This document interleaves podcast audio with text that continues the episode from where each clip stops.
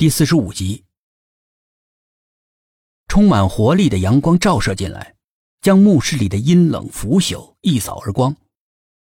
老杨他们冲了进来，看到苏应真胸前全都被鲜血染红了，知道是出事了，顾不得细问，和薛品涵一起把他小心翼翼的抬上车。薛品涵用手按住伤口，脸上分不清楚是汗水还是泪水。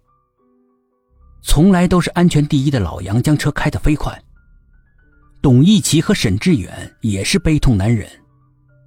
当薛品涵和苏应真一进古墓，那道木门无缘无故的被关上，他们就知道大事不好，在外面想尽了办法，门却无论如何都打不开。但是万万没有想到，苏应真会弄到命悬一线的危险境地。此时，苏应真并不感到痛苦，在一条狭长幽暗的隧道里行走。不对，更像是在漂浮。他低着头，果然脚不沾地，感觉到莫名的轻松、欢快和祥和。世事的烦恼好像离他而去。虽然他只不过是个青春年少的孩子。但是小孩子也有小孩子不为人知、不为人理解的伤感和忧愁。可是现在，通通都不见了。隧道的前面隐隐有着让人向往的亮光，他兴奋地向前飘过去，一股强大的引力将他吸了过去，许多画面在他眼前闪过，让他头晕目眩。等他醒过来的时候。发现自己躺在一张雕花的大床上，身上盖着大红的锦缎被子，床上架着绣花的丝绸帷帐。再看自己，穿着古代的衣服，难道自己穿越了？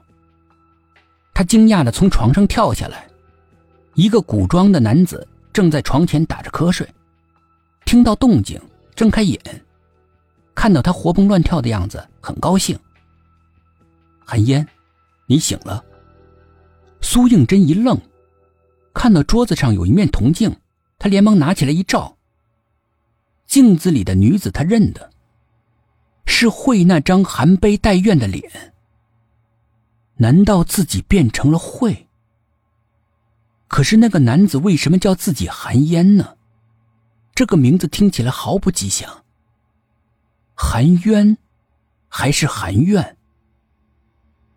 神婆不是说过，每个人的名字都有可能影响一个人的命运吗？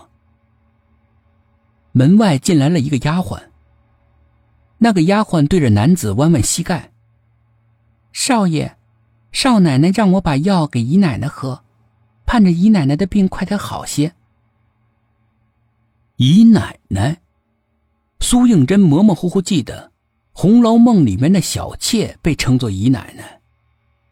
难道会是小妾？一股药的苦味钻入了鼻子。苏应真平时最害怕吃药，何况苦的要命的中药。他忙用手挡住男子从丫鬟手里面接过的药碗。男子宠溺的看着他，听话，不喝病就好不了。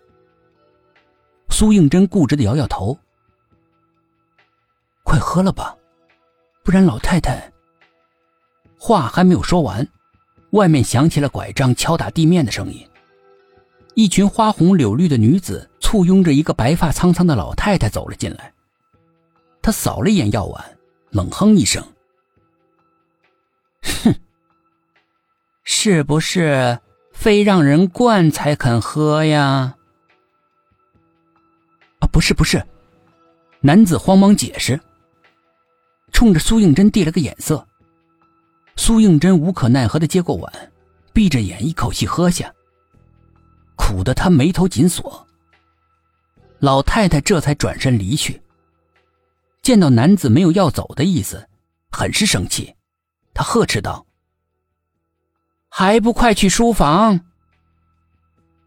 男子唯唯诺诺的往外走，扶着老太太的一个穿着绿衣服的女子。回过头看了他一眼，那一眼里尽是嫉妒。让苏应真不寒而栗。